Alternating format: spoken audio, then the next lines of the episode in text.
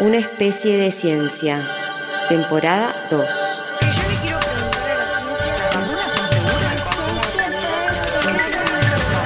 Un experimento narrativo donde las ciencias y la tecnología recorren territorios y comparten preguntas. Capítulo 12. Aunque no las veamos, las radiaciones y las mujeres estudiando e investigando en física siempre están. Radiación, radiactividad, material radiactivo. ¿Son lo mismo? ¿Sabes si hay científicas que estudian estos temas? ¿Conoces mujeres que hayan estudiado la radiactividad en la historia y actualmente?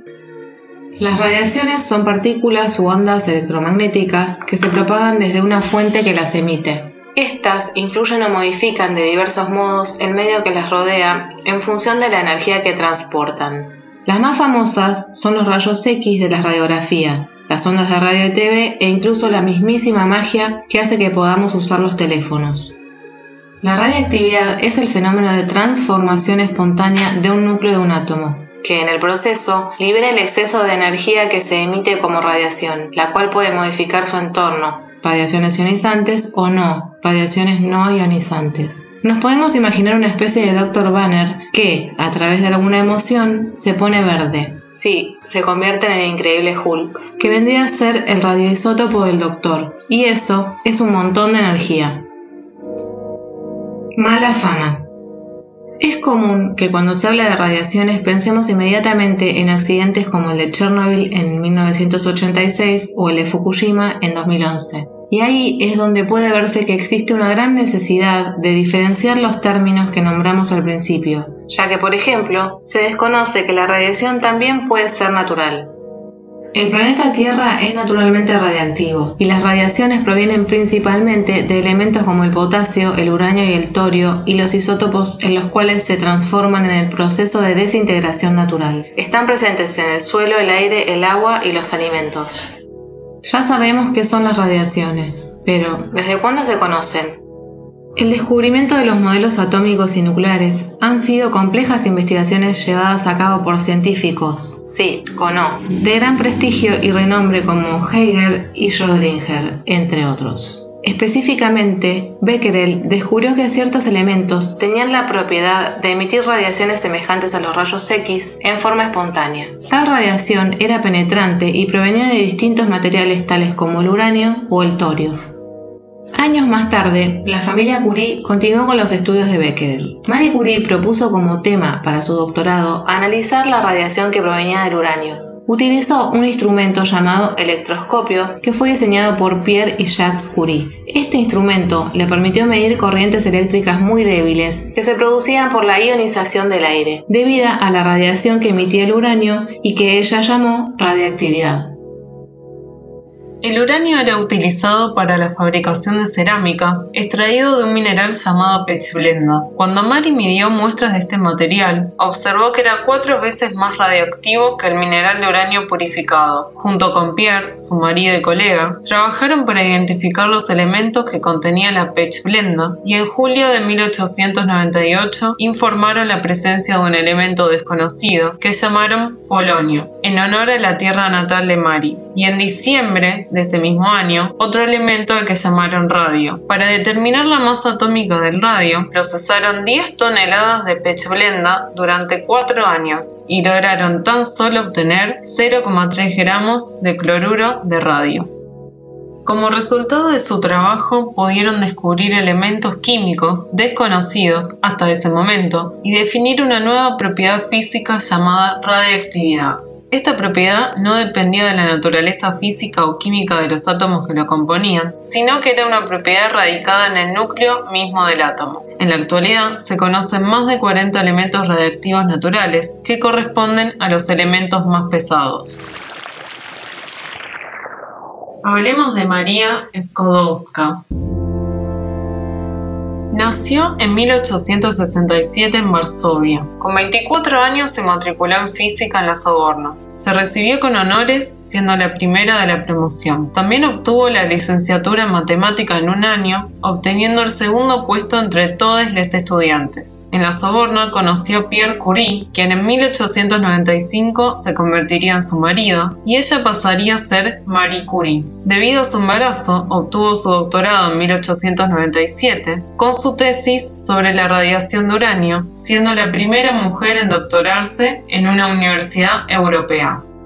En 1908 llega a ser titular de la Cátedra de Física en la Soborna y en 1911, cuando la Academia Francesa de Ciencias le niega el ingreso por ser mujer, ahí le otorgan su segundo premio Nobel, esta vez en química. El primero había sido en 1903, pero en física. Estos hechos convierten a Mary en el ícono de la mujer científica, destacándose por ser la única persona en recibir el premio Nobel dos veces en diferentes disciplinas. Murió en Francia en 1934 de leucemia, causada en gran medida por las radiaciones recibidas a lo largo de los años sin protección alguna. Sus cuadernos de laboratorio son aún tan radioactivos que se conservan en un baúl blindado y solo se sacan en contadas ocasiones con medidas de precaución. La película Madame Curie, el podcast Contemos Historias, el libro La ridícula idea de no volver a verte y muchas muchas páginas te cuentan detalles de la gran historia de Mari. De tal Mari, tal Irene. Irene nació en París en 1897 y también se dedicó a la rama de la física y la química. Fue asistente de radiología en hospitales en la Primera Guerra Mundial y se casó con Frederick Juliet en 1924. Trabajó con él en temas de física nuclear y ambos recibieron el Premio Nobel de Química en 1935. Fue activista en la lucha por los derechos de las mujeres. Ante la negativa de la Academia Francesa de Ciencias de aceptarla por su condición de mujer, al igual que su madre, logró ser incluida en 1935, luego de años de insistencia y denuncias. Curie y Juliot, estudiaban la estructura de los átomos y experimentando con distintos materiales, descubrieron la radiactividad artificial. Desde ese momento se ha logrado obtener una gran cantidad de elementos con estas características, mediante procesos que se llevan a cabo en los aceleradores de partículas y reactores nucleares, los cuales tienen importantes aplicaciones en el campo de la medicina, la industria, alimentación, entre otros. Las chicas del barrio.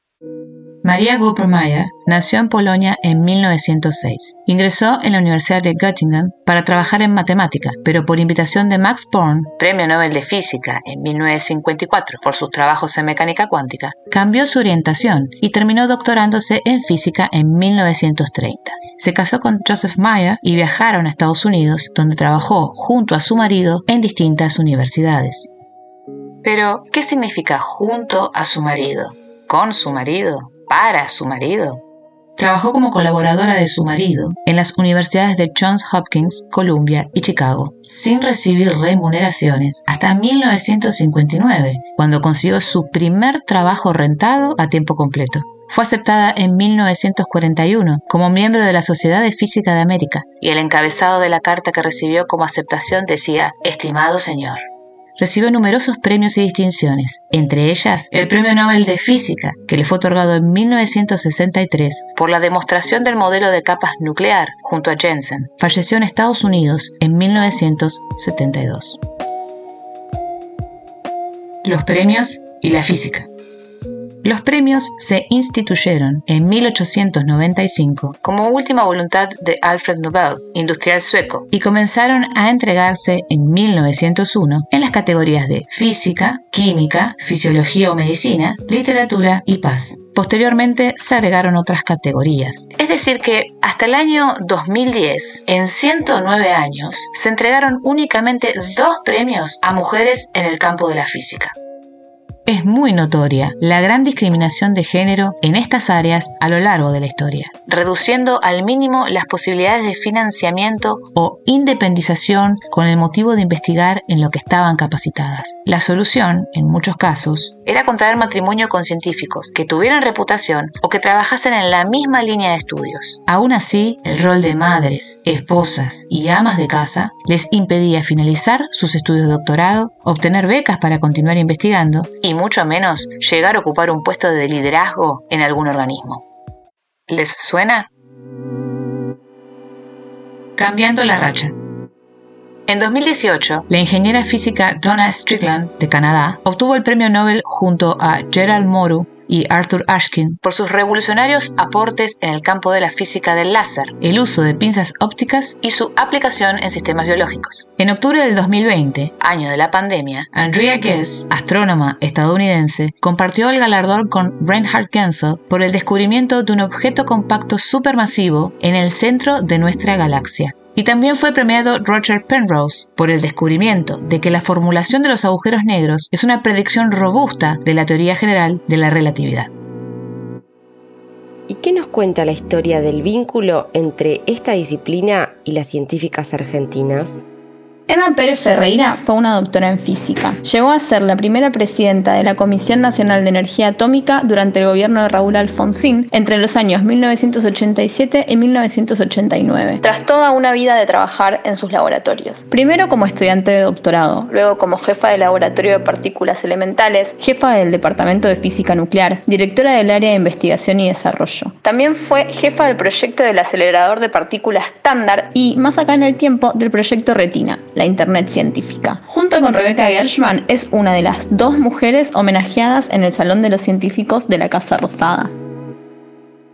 Sara Rieti fue la primera química nuclear de la Argentina. Después de sufrir la violencia de la Noche de los Bastones Largos de 1966, convirtió el living de su casa en un búnker desde el que organizaba los exilios de los científicos y científicas en tres corrientes, a Venezuela, a Chile y a Brasil. Años después, al retorno de la democracia en 1983 y como jefa de gabinete de la Secretaría de Ciencia y Técnica, organizaría los regresos de los exiliados y las exiliadas. Siempre luchó por la democratización del conocimiento y se preguntaba, ¿ciencia para qué? ¿Ciencia para quién? También estuvo a cargo de la maestría en política y gestión de la ciencia y la tecnología, que es la maestría más antigua de la Universidad de Buenos Aires.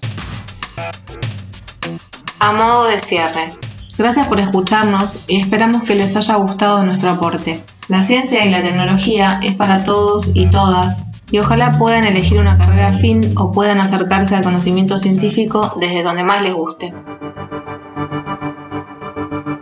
Guadalupe Montero es docente con vasta experiencia en el área de las ciencias naturales y tecnología de alimentos del ciclo superior de la Escuela Secundaria Técnica de la UNQ. También dicta clases en nivel medio en la provincia de Buenos Aires. Analia Coletti es estudiante de doctorado en ciencia y tecnología, investigando metodologías no térmicas, incluyendo la radiación ionizante, sobre frutas y hortalizas mínimamente procesadas para extender su vida útil post cosecha y comercial. Es representante del grupo Women in Engineering de la Federación Mundial de Organizaciones de Ingeniería, a través del Consejo de los Profesionales del Agro, Alimentos y Agroindustria, CPIA, de nuestro país.